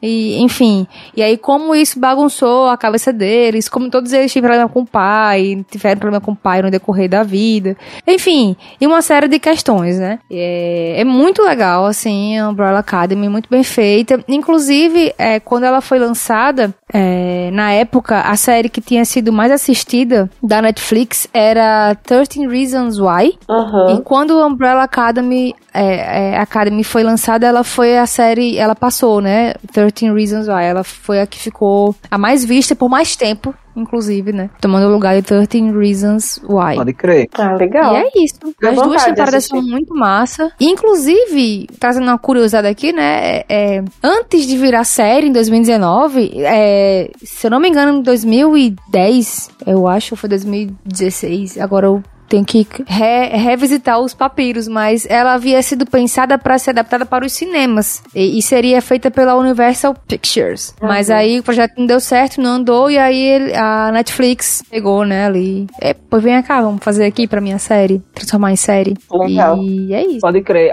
É muito boa essa série. Eu gosto bastante também. Compartilhei do gosto de Ju. E acho que os elementos, a maneira como ela é construída, sabe? Ela tem uma pegada ficção científica, mas tem uma pegada fantasia. Tem muitos elementos interessantes que beiram a surrealidade, sabe? E aí, inclusive, tem essa coisa high-tech. Ele, ele tem uma, uma mãe tecnologicamente criada para as crianças. Só que a mãe não é um ser humano. Lembra muito como se eles fossem, sabe, cobaias de, de laboratório mesmo. Ele submete é, esses jovens às mais pesadas coisas, assim, né? E tanto como Juliana falou, tem alguns deles são bem desajustados, tem uns que continuaram com o pai, tem outros que pegaram o beco. Ele submete alguns dos filhos, tipo, à prisão, né? Deixa, tem uma, uma, uma delas que fica presa lá durante um tempão depois sai, enfim, e é relegada e o povo, e, tipo, meio que discriminada. Tem um dos filhos que morreu e que é apenas visto por um dos, dos outros, um irmão, digamos assim, né? Um dos filhos que tem o, o é, poder um dele. irmão. Isso, o poder dele é acessar o mundo dos mortos, né? Então por isso que tem essa pegada ficção fantasia, né? Coisa mística, digamos assim. Ele acessa espíritos, digamos assim. Aí ele tem o irmão dele o tempo todo meio que assombrando ele, sabe? Meio Uhum. o irmão dele o tempo todo falando o que ele deve fazer, o que, ele não deve, só pra ele. Ele é meio que o porta-voz pros outros desse, desse irmão, né? E assim, ele e, e tem. é, como Juliana falou, eles são. Eles pegam beco e depois o pai morre, eles voltam, e na verdade eles começam a perceber que aquilo ali foi tudo uma trama, sabe? Aí eles começam a desconfiar um pouco sobre essa questão da morte, não morte, o que, é que tem a ver com o nosso pai. E aí é uma jornada de autodescoberta também, sabe? Uhum. Ao mesmo tempo em que, enfim, tem essa coisa da viagem no tempo. São muitos elementos, beira a surrealidade mesmo. Tem um É. chefe lá, num distrito, lá no departamento, que tem uma cabeça de um aquário, uma cabeça de um peixe, assim. Porra. e tô doido que sai a terceira temporada. Tem, discute alguns temas também, sabe? Tem, na última temporada discutiu a questão do racismo. Da, da LGBTQIA+, também. Isso. E aí eu quero é saber abordada. Isso aí eu quero saber como é que vai ser, porque é, agora, como é que é o nome dele mesmo? Que. Elliot. Elliot, Elliot. Page, né? Enquanto Uhum. ainda não tinha feito, é, não tinha, não- ele não, não tinha feito mudança, né? De gênero. A transição, né? Transição, isso. E, e aí vai voltar. Como é que vão adaptar, né? É, como é que vão fazer essa adaptação? Sim, tem um elenco massa, né? Além de Elliot Page. Sim, pois é. É muito, é muito legal, assim, Umbrella Academy. É, é, e, e, sempre tem a web do, do apocalíptico, né? Na segunda temporada também tem um lance, assim, do, do. o apocalipse tá, assim, é como se fosse perseguindo, assim, eles, né? Tem todas as questões e tal, mas sempre tem o, o, apocalipse que eles têm que evitar, assim. Inclusive, a Umbrella Academy, ela é, foi sucesso de público e de crítica nas duas temporadas. A segunda, inclusive, bem mais avaliada, melhor avaliada pela crítica do que a primeira, mas ainda assim com é, bons números ali naqueles sites que medem, né, essa, é, esses indicadores, é, esses indicativos. E uma curiosidade é que aquele personagem, o Pogo, que é um macaco, Sim. tá ligado? A, a mesma equipe que fez o filme Planeta dos Macacos foi a equipe que criou o Pogo ali. Massa. Mas alguém viu o Umbrella Academy? Tem mais alguma coisa a acrescentar? Hum, eu não. Assisti também, tipo, The Umbrella. Mas é, tipo, é, mas eu gosto, eu gosto bastante também. Eu também não vi, mas fiquei curiosa pra, pra assistir também. Pois assiste, pode assistir. Tá na minha é, muito legal. É. Vale muito a pena, vale, é muito vale. interessante. Aham, uhum, legal. E aí, pegando o gancho aí que você falou que ela, que ela tá ali entre a fantasia e a ficção científica, e acho que uma outra que tá nesse mesmo, nesse mesmo limiar aí, né, nesse mesmo, né, entre um e outro, é uma que eu acho que todo mundo da nossa geração assistiu, não é possível que tem alguém que não tenha assistido ou que não conheça também, que é Power Ranger, né? Power Ranger, eu lembro que eu saía da escola correndo, porque eu acho que ele era um dos últimos desenhos a passar na manhã da. Não lembro, não lembro se passava na Globo, se era. Eu acho que era na Globo, né? Era que passava. Era na Globo. Uhum. E eu vinha correndo da escola para poder assistir Power Ranger, que na verdade Power Ranger é uma adaptação norte-americana de uma franquia japonesa chamada Super Sentai e que estreou em 1993 lá nos Estados Unidos é uma das franquias, né, que, sim, mais duradouras que a gente tem na, na TV e fez um puta sucesso e é, é, é, saiu das telas pra estojo, lancheira, brinquedo, boneco. Quem não tinha aquele brinquedo, aquele, quem não tinha não, que eu não tinha, mas assim, muita gente tinha aquele, aquele boneco que virava, né, a cabeça, que era a cabeça normal, você ah, eu tinha. apertava lá e virava a cabeça, né, com, com a máscara. Enfim, eu foi... Era Ranger Rosa eu tinha a Kimberly. Você era a Kimberly? Eu era a Kimberly, eu tinha a Kimberly. e assim, eu era muito fã da, da série, assisti durante muitos anos, assim. E uma curiosidade é que a, a produtora norte-americana, no caso, ela achou que o elenco original japonês e que a narrativa da história não ia agradar o público lá. E aí eles criaram o roteiro, assim, reescreveram o roteiro praticamente do zero. E só que as cenas de lutas eram, foram aproveitadas. Então, as cenas de luta que a gente vê eram, ou que a gente via, é, eram cenas de luta da versão japonesa. É o que eles gravavam lá nos Estados Unidos eram as cenas que os atores estavam sem máscara, né? Que eles eram os humanos normais lá. Sim. É, e uma outra, uma outra curiosidade também é que, apesar da série parecer uma coisa simples, né, ali leve e tal, mas a série ela foi banida na Malásia, porque lá no país eles é, associaram a palavra morfar com incentivo para o consumo de morfina, né? Nossa, Aí foi banido lá da, da, da Malásia. Interessante, Hora né? de. Já era legal. Ei, agora eu sei que é, desse eu vi, desse já faz tempo, tá? Mas eu vi um vídeo aí no YouTube, não sei mais nem qual foi o canal que eu vi, enfim, falando sobre as condições de produção de Power Rangers, né? Que era era muito muito puxado, a galera ganhava muito mal ali, porque também tem, tinha isso, né? Como a Jamaica falou, né? Eles não sabiam que, que ia dar certo, então uma produtora assim fraquinha fez o negócio ali meia boca, só que foi sucesso. Uhum. Foi sucesso no mundo. E aí quando eles pegaram assim a proporção do que se tornou, a galera foi mais mais explorada ainda, assim, os atores, sabe? Daquela primeira versão, que é a versão que a gente assistiu, né? E tem altas reclamações, assim, parece que eles, eles eles tinham que ter sido cadastrados no sindicato e eles não foram. Então tem várias questões em relação a, a, a causas trabalhistas, é, de exploração de trabalho, dos atores. Teve o ator que fazia o Billy, que era o Ranger Azul, que sofria homofobia é, na, durante as gravações nos sets, né? Dos colegas ali de, de atuação, da produção, da direção. Tem altas histórias assim punk sobre a produção de Power Ranger, da É. primeira, né? Pesado, assim. Poxa, É, Pois é. é. Tem um- uma série na Netflix que se chama Brinquedos que Marcaram Época, que tem um episódio falando sobre os Power Rangers, sobre esses bonecos Oh, aí que legal. falou, que inclusive chegaram pra gente lá no Rio Grande do Norte num preço muito em conta, né? Toda criança, enfim, da classe trabalhadora mesmo tinha como, acho que se eu não me engano era, era na época do 1,99 você conseguia comprar um boneco desse. Claro, era o- a versão genérica, né? É, era, Conseguia. Isso Era- que eu aí- falar, porque É, era se genérica, mas licenciado mesmo deles, era um absurdo pra época, né? Isso, mas vinha até com a moedinha do poder, era um negócio bem realisticamente modificado, sabe? E é, sobre essa questão dos atores, eles, segundo lá o episódio, eles chegavam a trabalhar 16 horas por dia. Eles assinaram um contrato extremamente bocó, sabe? Justamente porque não tiveram essa participação do sindicato para orientar. É, eles é, é, foi uma aposta de Ayn Saiba, né? Chuck Lewis, acho que é esse o nome dele. É, eles compraram os direitos lá no Japão dessa série, que era exibida lá, que, enfim, é, é bem bacana você tentar assistir a versão japonesa, sabe? E uma curiosidade, né? Jamaica falou dessa, dessa questão, mas uma curiosidade é que aqui eram três homens e duas mulheres, não é? Uhum, isso mesmo. Lá eram quatro homens e uma mulher. Se Uhum. você A Ranger reparar- amarela era o homem, né? É, era um homem, né? É reparar- por isso que só a Ranger Rosa tinha uma sainha. né? É, isso. Ela não tem seis, ela não tem seis, né? Você não vê a. a- Sim, é. E Hoje em dia a criança a gente não repara muito nisso, né? A gente É. só percebe que a É. Ranger amarela não tem a sainha, mas eu achava estranho. É, quando eu era criança, eu já, já era falava, grande, né, Jobs? Não era não. Quando a gente é criança, a diferença de um ano faz diferença, assim. claro. É, 93, eu acho que foi esse o ano que começou a exibir aqui no Brasil, né? Foi, 94, foi, acho que eu foi. Tinha 8 anos de idade. Mas é porque era. Eu, assim, eu, chato. eu não vi, eu não vi em 93, porque em 93 eu tinha 3 anos, eu não, Ah, pode crer, pois eu eu não vi em assisti. 93. Eu assisti. E assim, aí tem essa questão, como eles tinham um baixo, baixo orçamento, eles, como o Jamaica falou, eles aproveitaram, né? E foi um sucesso mega hiper monster. E como a galera tinha assinado o coisa lá capenga, é massa que vocês assistam o documentário lá. É, é, Brinquedos que marcaram época. Porque aí fala que além da, da- de toda essa exploração durante as gravação, as gravações, né?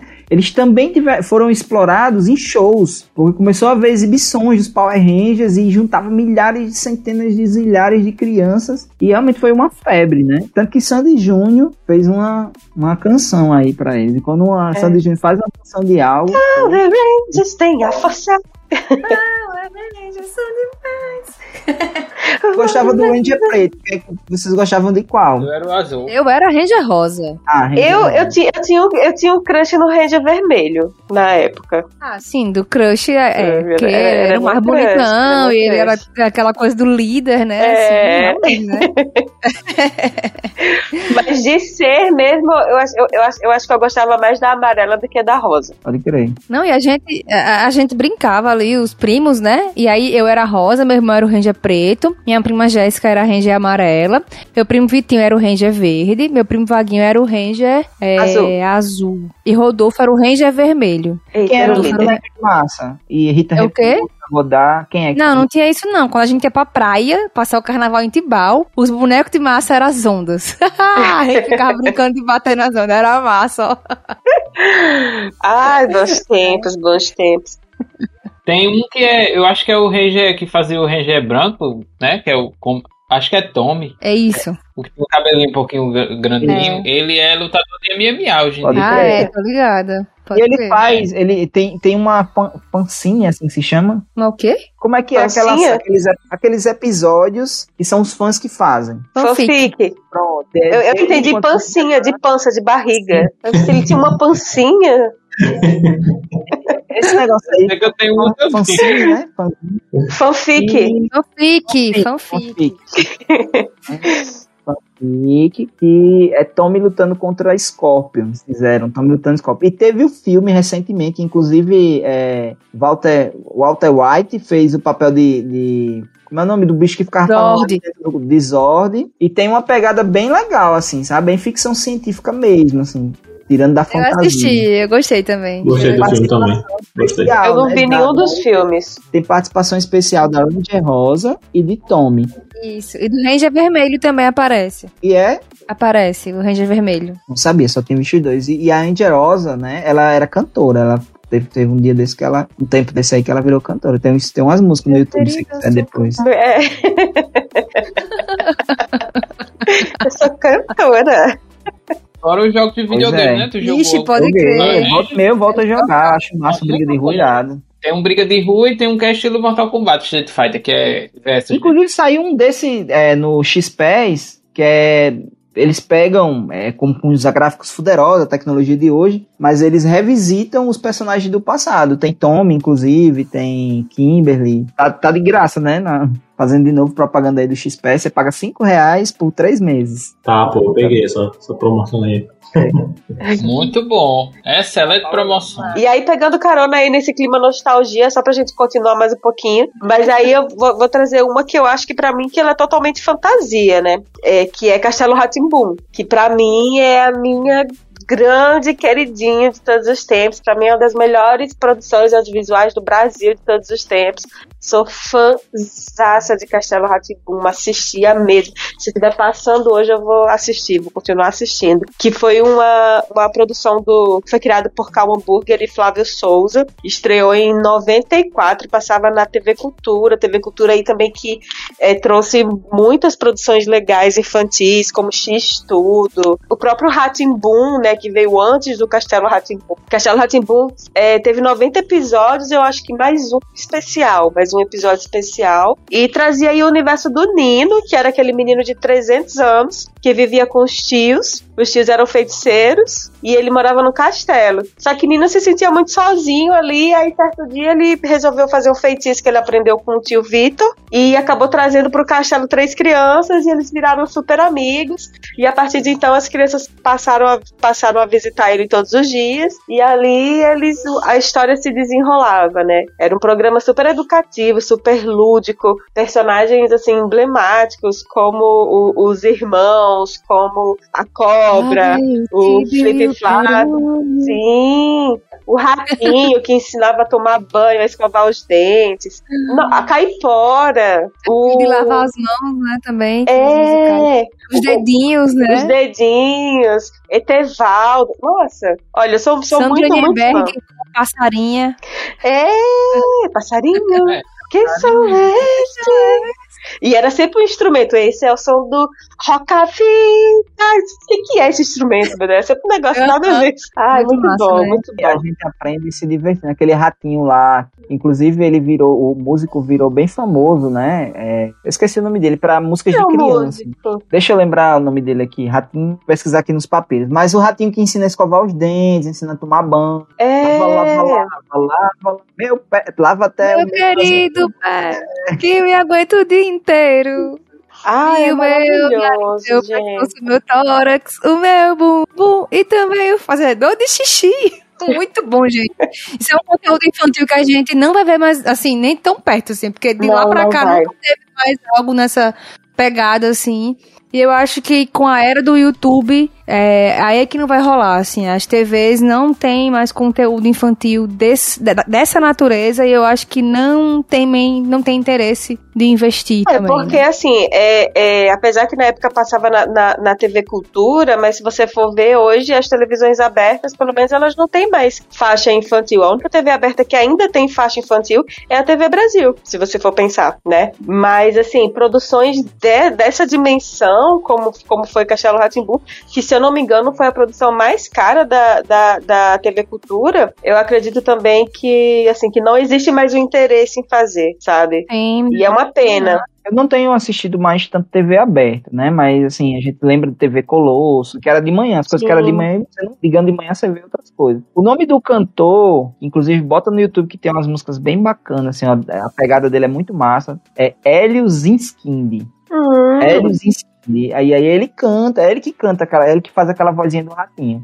E o Cachorro Ratinho é extremamente educativo, é muito educativo. Eu mesmo tento passar aqui de vez em quando pra Aurora, algumas partes, né, pra ela. Uhum. É porque tem muita educação, pô. Muito, tem aquela, aquele quadro lá do como é que se faz, né? Que é cantado É. também. Mostrar para você como é que faz, não sei o quê. Eu vou fazer, vendo? Tudo com carinho vai acontecer. É, muito, nossa, muito bom. É, aquela Muito coisa bom. do lavar as mãos, lava uma, que até Arnaldo Antunes, né, que faz. É, Lava duas, lava uma, lava outra. É massa, pelo amor de Deus, né? E assim, fora os temas que trazia também, né? Eu lembro muito de um episódio que eu adorava, que era que o, o, o Etevaldo, né? Que era o ET, que visitava lá o castelo, ele fugia de casa e passava os dias lá no castelo, só que chegava um determinado momento e aí ele começava a, a- a ficar doente, ele ficava triste, ficava moado. E aí no final do, do episódio o tio Vitor fala assim: Isso aí que você tá sentindo é saudade. Cara, Banzo. tão- é tão lindo, assim, tão. Ai, eu, sou, eu, sou, eu sou muito fã de Castelo Ratimbu. Pode Crer, pode crer. Eu sou do verdade. tempo de Ratimbu, na verdade, sabe? Eu sou tão. É, que veio antes. Inclusive, o, o Nino do Castelo Ratimbu, ele foi inspirado na Nina, que era a personagem do Ratimbu, que era que, que, que, que ficava naquele quarto com os móveis gigantes. Então, Sim, foi irado. inspirado aí. Foi inspiração pra fazer o Nino. Que massa. E aí, seguindo, né? Será que a gente segue nesse mundo, nesse mundo nostálgico? Alô, alô, Planeta Terra, Planeta Terra, Planeta Terra chamando. Esta é mais uma edição do Diário de Bordo de Lucas Silva e Silva, falando diretamente do mundo da Lua, onde tudo pode acontecer. Amei, Jobson, é de Lucas Silva e Silva. Jobson Silva e Silva.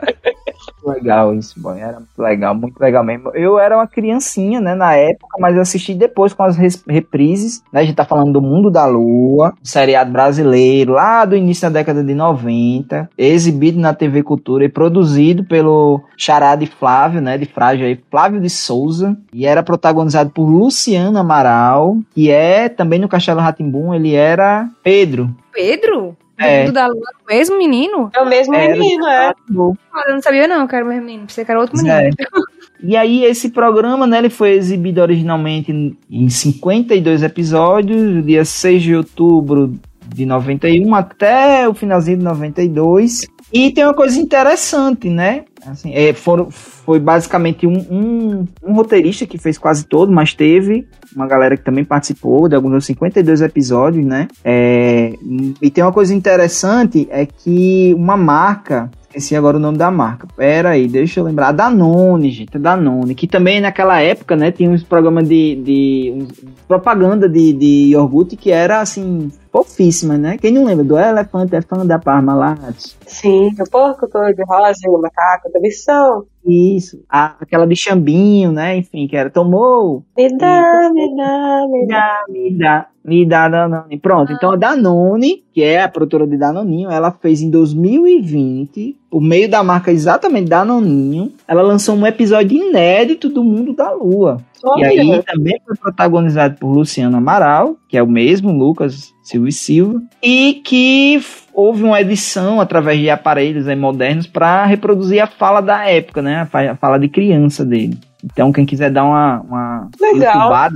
pra ver. Pois é, e o seriado era E, e- o Luciano Amaral hoje ele apresenta um programa na ESPN Pode de forte. esportes, né? Pois é, assim, eu, eu não sei vocês, qual, em que momento da vida vocês tiveram contato com Lucas Silva e Silva e o Fantástico Mundo da Lua. Então, confesso, eu, eu, não, eu não cheguei, a- eu não peguei o mundo da lua, assim, eu, eu vi algumas coisas, mas assim, eu não, eu não acompanhava, igual acompanhava Castelo Ratimbum. É, eu também assisti alguns episódios, né? Mas eu achava muito legal, assim. E meus pais diziam que eu parecia o Lucas Silva e Silva porque às vezes eu estava no mundo da lua.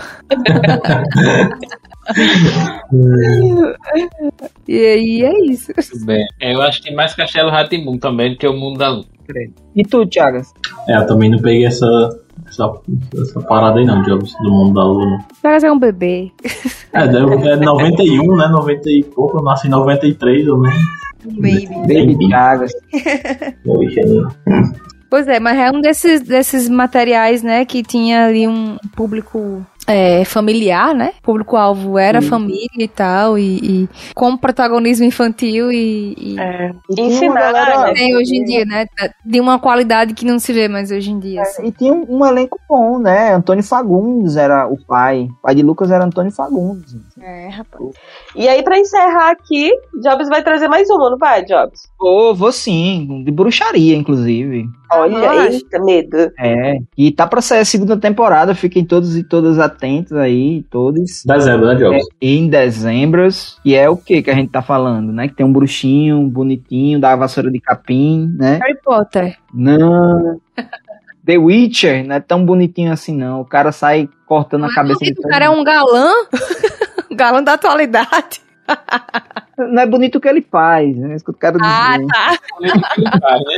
Então explique, né? E ele tá aí na série The Witcher, né? Que é baseada num game, né? Isso, Frágil. Procede? Procede com certeza, baseado no jogo The Witcher. The Videogame, Vigodemo. O jogo também é muito bom, mas enfim, é uma série. Né? Enfim, há divergências. Eu sei que a, a, a Eu contabilidade- senti um L de Flávio meio.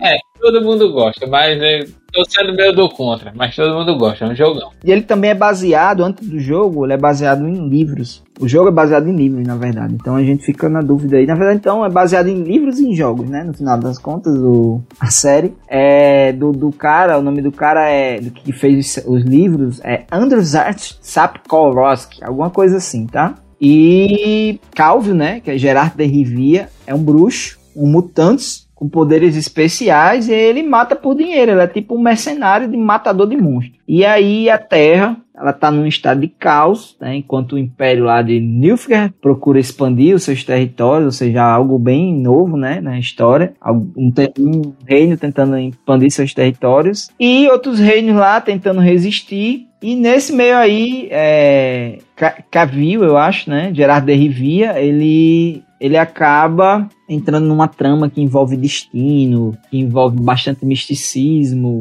e aí ele fica, ele que é bastante cético, né, apesar de matar monstros, e enfim, ele fica nesse dilema, se acredita em destino, se não acredita em destino. Mas aí a série vai se passando, mostrando essa trama, né, dessa batalha entre os reinos, os monstros que atacam, é, esse bruxo que tem um perfil bem frio, né, um perfil que tipo, meio que não tá muito aí pros outros, só tá afim mesmo de ganhar dinheiro, ao mesmo tempo em que ele é discriminado, né, por ser um mutante, e, e aí se passa nisso aí. Tem alguns elementos que dão algum susto, mas tá aí nessa casa das, das aventuras bem produzidas, né, drama fantasia aí, colocado aqui. Essa série, essa temporada pelo menos, né, tem uma marca temporal que ela, como o Flávio falou, né, tem de outra série aí que de Lost, né, que tem os flashbacks e os flashes forward. E The Witcher tem isso, né? Meio que a gente não sabe direito o que está passando no passado, no presente e no futuro, até que o negócio, até que a temporada termina e a gente meio que consegue depois definir quais são as linhas temporais, né? E, e define mais ou menos, assim, né? Meio por cima, assim. Mas eu assisti também, achei interessante. A princípio, eu, eu- me causou um pouco de, de afastamento ali, a, alguns efeitos visuais, né? Que tem um, logo no primeiro episódio em que ele pega um monstro, assim, no meio do lago e levanta, e aí eu fiquei, hum, isso aí vai envelhecer má. Mas, enfim, deixei de lado, né? Isso aí, não. Vou me concentrar aqui na história, vou dar atenção à história pra, pra poder entender qual é a, qual é a desse, dessa série, né? Eu achei interessante, lançaram, acho que há uns três meses atrás aí, lançaram um filme em desenho animado, né? Que conta um pouco desse universo. E a gente vê o Gerard de Rivia, né? Ainda criança e tal. E vai, vai lançar em dezembro, é, Chagas? A segunda? É, se eu não me engano, é em dezembro, Ju. Foi na Netflix, né, Ju? Esse, a animação saiu, né? Foi, tu viu, Chagas? Vi, vi, assisti. Pois é, eu, eu não vi. Eu, eu tava na casa do meu cunhado, eu vi por acaso, assim, aí eu sentei lá e fiquei assistindo com ele. Eu já, tá- já tinha começado, sabe? Ah, pode crer. Mas eu depois vou, vou ver direitinho antes de, da segunda, né? Pode crer. Mas eu achei legal The Witcher. Achei interessante. Vou ver se eu consigo assistir antes de chegar a segunda temporada, pra acompanhar. O que é que tu achou aí, Chagas, de The Witcher? Ah, gostei, viu? É, dia 17 de dezembro. Vai sair a segunda temporada. Ah, eu gostei, porque eu gosto da, dessa temática, né? Fantasia e tal, medieval, bruxo. Lembra muito, né? O RPG, de RPG, tipo, eu acho massa, eu gostei, gostei muito. E aí, a gente tem algumas menções honrosas, né, pra fazer também, que a gente não poderia deixar de citar nesse, nesse tema, né? Tem séries que a gente já falou em, em episódios anteriores, por exemplo, Black Mirror, já foi bem falado aqui, mas que eu acho que Black Mirror é um ótimo exemplo daquilo que eu falei no início, de que é aquela série que mostra como é o futuro, só que muito baseado em coisas que já meio que acontecem, em, em coisas que já são realidade, né? Só que aí, assim, claro, eles mostram de uma forma mais exagerada, né? Mais impactante, às vezes, assim. Black Mirror, eu acho fantástico. Muito bom, muito bom. É a minha menção honrosa de hoje. Black Mirror, Black Mirror. Vocês têm alguma para fazer? Tenho aqui a série Westworld da HBO. É, Ah, é uma série. A, a história se passa. Passa nos dias atuais e tal, só que existe uma empresa que fez um parque de diversões, vamos dizer assim. Só que é, ela faz uma experiência de, de realidade aumentada, assim. É, não sei nem se esse é o termo correto, mas enfim, é um parque em que você entra lá, você escolhe qual cenário que você quer é, vivenciar, né? Viver. E aí a gente acompanha a trama do ponto de vista das pessoas que. Não das pessoas, mas que vão, vão é, ver o, o Velho Oeste, né? Vão viver a experiência do, do Velho Oeste. E aí, quando as pessoas entram nesse, nesse ambiente, ela encontra robôs, né? Máquinas é, que parecem humanos e tal, foram bem desenvolvidos, bem criados, tal, não sei o quê. Que tem as tramas deles lá, determinadas, e, e aí a pessoa vai interagir com elas. E você pode seguir, sei lá, uma caça um criminoso, ou você vai ali no salão, né? Então tem umas tramas ali. E nesse ambiente tudo é permitido, né? Você pode, você porta armas e tal, e você pode matar os, os anfitriões, né? Que é como os robôs são chamados. E aí aquela coisa, né? A galera vai pra lá pra se soltar, pra mostrar quem é, digamos assim, né? Ou o que tem vontade de fazer, o que teria vontade de fazer e não pode fazer na nossa sociedade normal, né? É, e aí meio que serve, esse ambiente serve como uma fuga, digamos assim. E aí, como é ficção científica, e tem robô no meio, e tem inteligência artificial, já sabe, né? Uma hora os robôs vão começar a ter consciência. E, e, e é so- e a série é sobre isso, assim. Os robôs vão começar a entender o que tá acontecendo, sabe? E é massa que só. Eu não terminei de ver. Eu comecei a ver, eu parei na, na metade da segunda, mas eu vou continuar, embora eu já tenha ouvido péssimas críticas a, a- ao caminhar da série. Eu não sei se terminou, mas enfim, a galera tá, andou meio, meio descontente aí com os acontecimentos mais pro final aí. Mas eu, acho- quero é, ver. Achei só a primeira temporada também. Achei muito legal, mas também não. Sei lá, aquela série que você gosta, mas aí, sei lá, vai passando o tempo e você não. Sei lá, não dá continuidade, mas a primeira temporada é muito massa. É, mas tem umas reviravoltas, né? Interessantes, É, assim. pô. É. Eu assisti até a, a metade da terceira. Ela foi pegando o finalzinho de Game of Thrones, né? Aí foi da HBO, pelo menos na época, foi a, a grande cartada da HBO para substituir o vácuo que Game of Thrones ia deixar quando acabasse, né? Inclusive, pelo que eu me lembro, foram. Ela parece que já tinha seis temporadas já todas escritas. E a HBO confiou tanto nesse, nesse projeto que comprou todas elas, inclusive ela já tem seis inscritas. Eu não sei, né, no decorrer da, da série, se eles vão manter, passar as seis ou produzir. A primeira temporada foi excelente, eu achei. Inclusive traz um dilema ético que eu achava sensacional, que é os anfitriões. Eu acho que não dá spoiler, não. Né? Os anfitriões, como já falou, que são robôs, né? Eles eram tão bem feitos, assim, tão semelhantes a humanos, que eles podiam sentir dor, desejo. Eles, enfim, eles tinham uma vida independente, né? Dentro do parque. E levantava aquela questão. É, enfim, os convidados, né? Os, os, quem pagava para ir pro parque podia se divertir, podia fazer o que quisesse, é, matar eles, bater, enfim, né? Podia interagir da maneira que fosse, nada era proibido. E levantava aquela questão: poxa, se aquele ser sente dor, se aquele ser fica triste, ele tem sentimentos e tal, é, será que é legal? Será que é ético você infligir dor, mesmo que não seja um humano como a gente, mas uma máquina que pode sentir dor, que ela pode ficar triste, que ela tem emoções e tal, né? Quebra, é, ia muito por esse dilema. Eu achava muito massa porque até onde você poderia ir, né, no, é, e fazer coisas maldosas com uma máquina que sente, que tem sentimentos, que tem dor física e tal, aquela coisa toda. Eu achava um dilema bem engraçado, assim, bem, bem curioso. A primeira temporada foi excelente, mas realmente foi caindo um pouquinho, foi se afastando um pouquinho do tema que era a série no começo. Eu parei no meio da terceira justamente por isso também. Não, não prendeu mais. Apesar de ser uma super produção, é muito bonita a, a série, muito bem feita. É, cenários muito massa. E é, eu vi aqui, né, nos papiros que vai ter a quarta temporada e a terceira foi do eles lançaram ano passado, né? Estão em produção aí. E tem é, grande elenco, viu? Rostinhos muito familiares. Anthony Hopkins tá num. Tem, tá na primeira temporada, né, tá num personagem. Tem aquela menina que fez. A Tessa, Tessa Thompson, que fez uma das Valkyrias em Thor Ragnarok.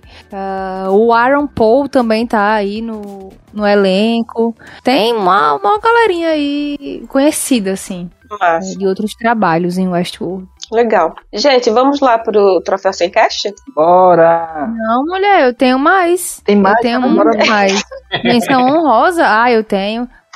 Altered Carbon, da Netflix, também é ficção científica. Heroes, Hum. uma ficção científica meio fantasia ali dos anos 2000 e pouco, né? Que, que É. tratava de heróis. Heroes fez muito moderno. sucesso, né? Assim, pelo menos as primeiras temporadas. Virou. Heroes fez. Virou hit. Sucesso. Eu, eu assistia na Record, olha aí, tic tic. É. Eu assistia na Record até o dia que a Record tirou, da- mudou a grade e não avisou. Fiquei chateada. Ela tá dizendo isso em H, mas ela já sabia com duas semanas de Ela já sabia, é. Até aquela música de Tina Turner, né? Que heroes. Don't not- Não é não? Não é deles não? Acho que Hum, tô por não. fora. Fora também. Ah, é, a série Dark também, que já foi falada aqui em outro episódio. Falei, né? Ah, Star Trek, Doctor, Doctor Who, né? Que até hoje tá no ar aí. É, é uma série bem antigona também. Orphan Black, Além da Imaginação, também é uma bem antiga também, que é, de É. ficção científica. Você é E aí, falando, falando de fantasia, né? Aí a Buff que você falou, aquela dos irmãos Grimm, O Mundo Sombrio de Sabrina. Mundo Sombrio de Sabrina, releitura de Sabrina Aprendiz de Fe- de Feiticeiro. The Exatamente. Vampire Diaries. É, Once Upon a Time, True Blood. American Gods da Amazon Prime Video. Supernatural, minha gente, que teve 15 Supernatural. temporadas. Eu assistia Supernatural Eu até virar muito, muito. muito Anjos e Demônios, e aí eu parei de ver, porque eu não, não, não quero ver isso mais não. E- mas eu adorava assistir eles caçando os vampiros, caçando os demônios, as, jogando os sal, fazendo os, enfim, e comendo hambúrguer, eu ficava babando nos hambúrguer do, do Dean, que tava sempre comendo, né? Ele tava sempre comendo. Teve Sempre. outra aqui também, uma brasileira, que a gente já falou dela aqui, mas que eu acho que é bom deixar registrado nesse episódio sobre fantasia, que é a Cidade Invisível. Cidade Que Invisível. fala aí do folclore demais. brasileiro. 3%. 3% a série da Netflix brasileira, a primeira da Netflix É. brasileira, né? Primeira brasileira da Netflix. Desventuras em série também. É uma série de fantasia e Baseado em livros. Teve o filme, depois virou uma série. Aventuras de séries, pode crer. tantas outras. Thiago, se você tem alguma menção honrosa desses gêneros, Eu gostaria de citar só Ash vs Evil Dead, né? Que é da série aí, A Morte do Demônio e tal. Aí tem um seriado que é tipo um, um terror barra fantasia barra comédia, é muito engraçado. Pode qual é o crer, nome dessa aí? Ash vs Evil Dead. pode crer. Você achou, Jobs? Eu já vi, eu já vi o trailer, eu acho. É legal demais. Gente, eu tenho uma menção honrosa, que é O Elo Perdido. Não sei se vocês lembram. Sim, lembro, mas não, não vi, não assisti. Passava na Record. Olha, Olha aí. Tem. Tem o versão 70, anos 70, depois tem o versão anos 90. E também queria fazer uma menção honrosa a Alf, né? O É Teimoso, embora a gente já tenha falado lá no. É. no- Pode crer, Jobs. mas aí, o nosso amigo de Melmac aí. aí. Dublado por é, José Orlando. Orlando Drummond. Uhum. Quero fazer aqui uma correção, porque o Elo Perdido não é a série que eu estava achando que era. Era não. Não, é não. Mas eu não sei o nome da série que eu tava achando que era. Era uma galera que eles. Era uma galera que eles. É, era de época. Povo que, tipo assim, na época do imperialismo, né? Com aquelas roupas era que dava a impressão. E aí esse povo descobriu uma fenda aí temporal que eles foram pra um, pra um universo paralelo aí em que existiam é, seres humanos e dinossauros. Dinossauros. E, essa galera ficou aí sem saber como voltar, bem Caverna do Dragão, né? Ah, É. vamos voltar hoje, né? Não volta, vamos voltar. Eu não lembro o nome da, da, da série, mas passava na Record e achava legal que só. Tem, um- tem um elemento interessante, né? Que é essa coisa da Idade Média, né? Voltar. Normalmente volta de um futuro bem futuro, né? Ah, pré-histórico. Não, eu digo um pouco assim, que era uma galera da Idade Média que volta pra pré-história.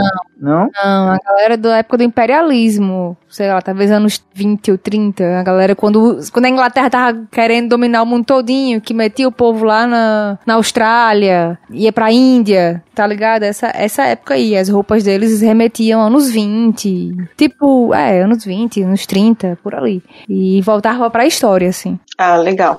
Vamos lá pro. Meu nome? O que, que eu ia falar? Créditos e descréditos. Com John- Não, troféu sem cast. Vamos pro troféu Ah, é sem mesmo. cast. Foi o perdido aqui que me levou pra, mais pra frente. E aí, gente, pra vocês, qual é a melhor série de fantasia ou ficção pra vocês? Quem começa? Eita.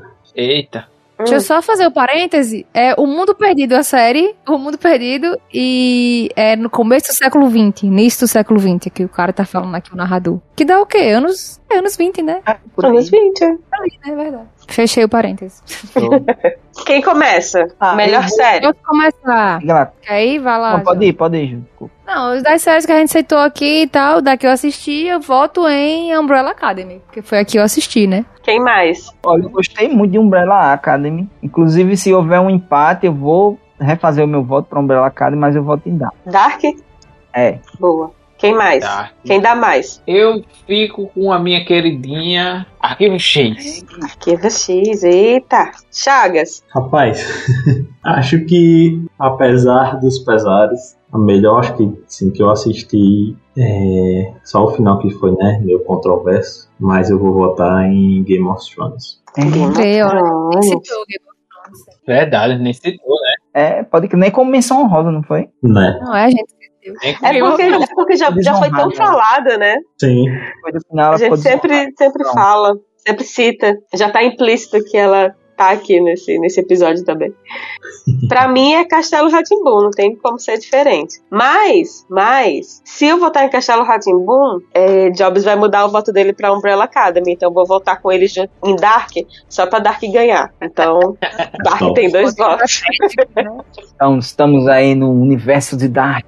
Vamos lá voltar no tempo aí pra poder dar esse troféu. É. E melhor ator ou atriz. Ah, eu não tenho indicado, não. Votem aí pra eu, pra eu ir seguir, seguir o bonde. Você sabe que eu também não tenho indicado, não, pra melhor ator, melhor atriz. Eu acho que eu vou votar em Jason Ankles, do Supernatural, só porque eu gostava dele e achava ele bonito. Ach- achava não, acho, né? Então meu voto vai pra ele. Esse ano, o Oscar vai vir pro Brasil, porque eu vou votar em Luciano Amaral. Por quê? Vou justificar aqui o meu voto. Porque, assim, eu era uma criança, assisti quando era uma criança, e pra mim ela era super convincente. Então, vou entrar aí no portal do Elo Perdido pra voltar lá pra quando eu era criança e contemplar as excelentes, as lembranças de excelentes atuações de Luciano Amaral. Meu voto vai pra ele. Eu acho que eu vou, eu vou mudar meu voto, eu vou mudar meu voto. Meu voto de melhor ator vai pra Fábio Lago, em Cidade Invisível. Também vai pro Brasil. Sabe o Lago fez quem em Cidade Invisível? Ele era o. Degolado? O. O que, que tem que ter o pé pra trás? Como é o nome? Curupira. Curupira? Tu, tu lembra o nome do cachorro dele? Não, Eu não consigo esquecer. É piloto. piloto. Inclusive, eu tirei, um, eu tirei um print e mandei pra uns amigos meus, sabe, que duvidam dessa história. Uns amigos meus que, inclusive, um deles está aqui presente hoje. Pra, quase esfregando na cara. é, eu não vi não. Acho que é mentira ainda.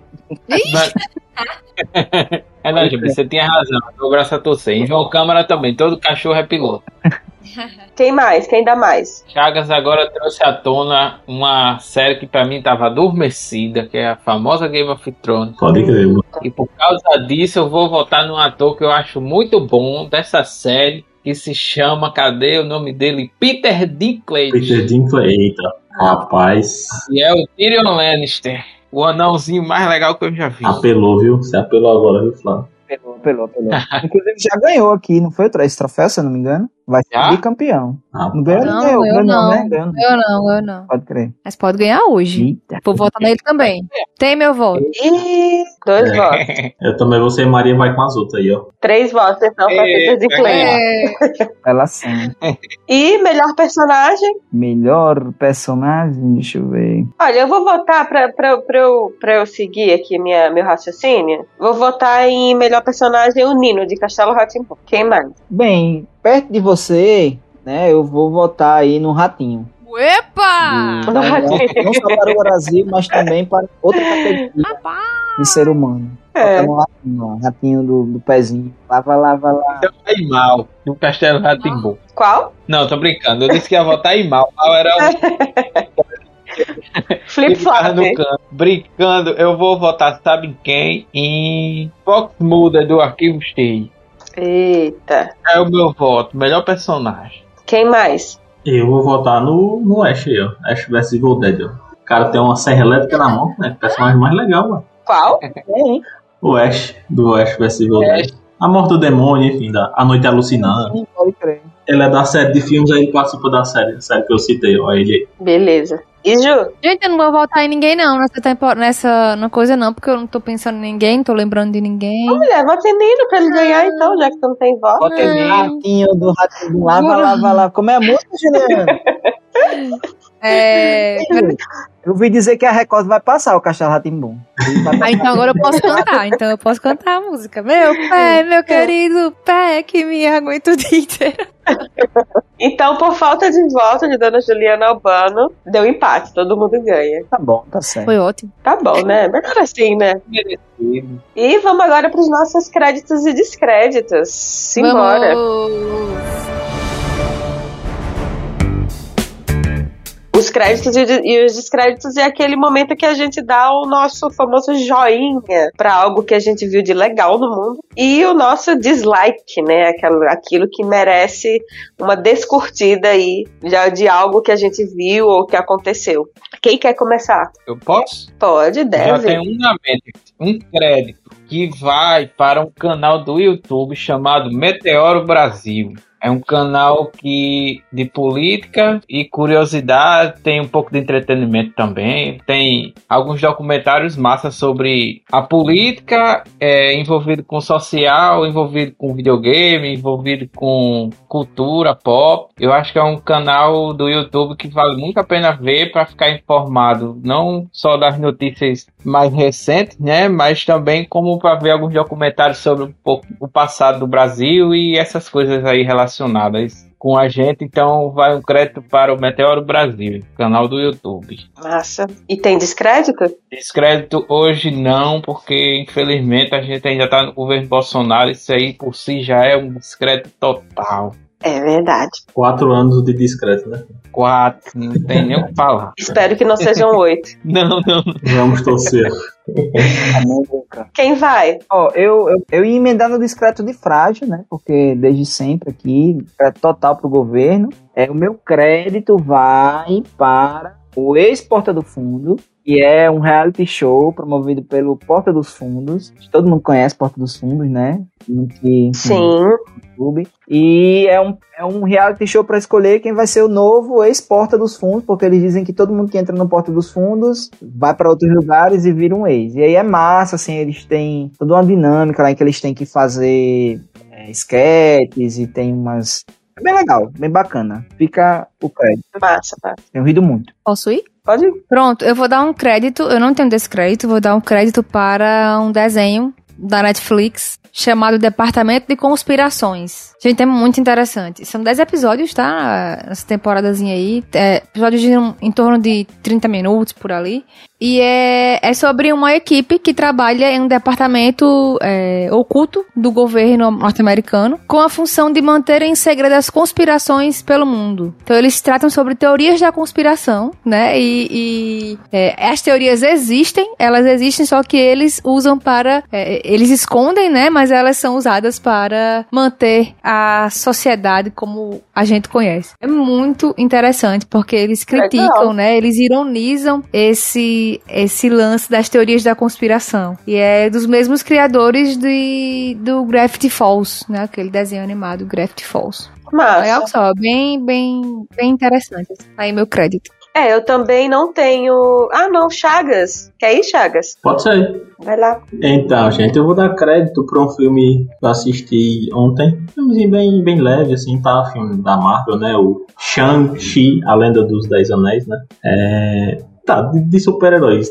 não tem muito o que esperar não, mas, tipo, eu achei um filme, assim, com alguns elementos, tipo, diferentes, sabe? Porque ele traz muito coisa da cultura oriental e tal, assim, tipo, visualmente o filme é, é muito bonito, tem um, enfim, uns personagens, tipo, muito, muito legais que aparecem, é, enfim, tipo, eu achei assim, né? Nossa, que novidade no, no mundo dos heróis. Mas, sabe, a Marvel conseguiu trazer, acho que alguma coisinha assim, nova, tirando aquela coisa tão americanizada, assim, tá ligado? Claro que o filme é, é no estilo americano e tal, mas, tipo, os personagens e por trazer essa, essa questão da cultura, assim, oriental e algum, acho que alguma lenda, assim, oriental. É, achei, achei legal, bem divertido o filme de, de assistir, sabe? É, já é muito batido assim, esse filme de, de super-herói, mas, mas eu consegui achar assim de boas, consegui me, me divertir, assim, me, me entreteu. Tem, tem um, um- uma personagem, tipo, muito engraçado e tal. É, é muito legal, vale a pena, assim, sei lá, no sábado, assim, à tarde, no domingo, você fazer uma pipoca e assistir. É muito, muito legal.